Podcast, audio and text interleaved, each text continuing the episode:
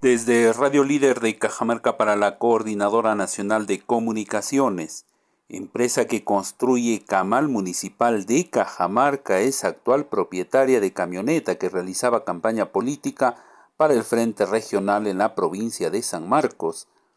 Ante la denuncia de Radio Líder con fotografías donde se muestra una camioneta con placa de la Corte Superior de Justicia de Cajamarca en la campaña política del Frente Regional en la provincia de San Marcos, dicha entidad emitió un comunicado.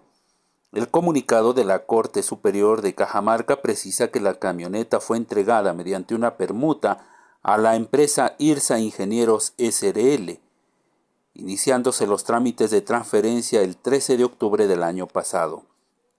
Como se sabe, la empresa IRSA Ingenieros SRL Forma parte del consorcio que ganó la Buena Pro para construir el camal municipal por más de 14 millones de soles en marzo del año pasado,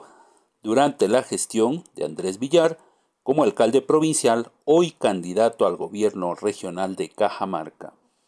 Coincidencias o no, fue justamente durante la presentación del candidato a la alcaldía de la provincia de San Marcos el último fin de semana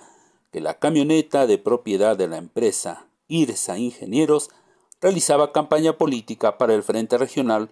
de Andrés Villar,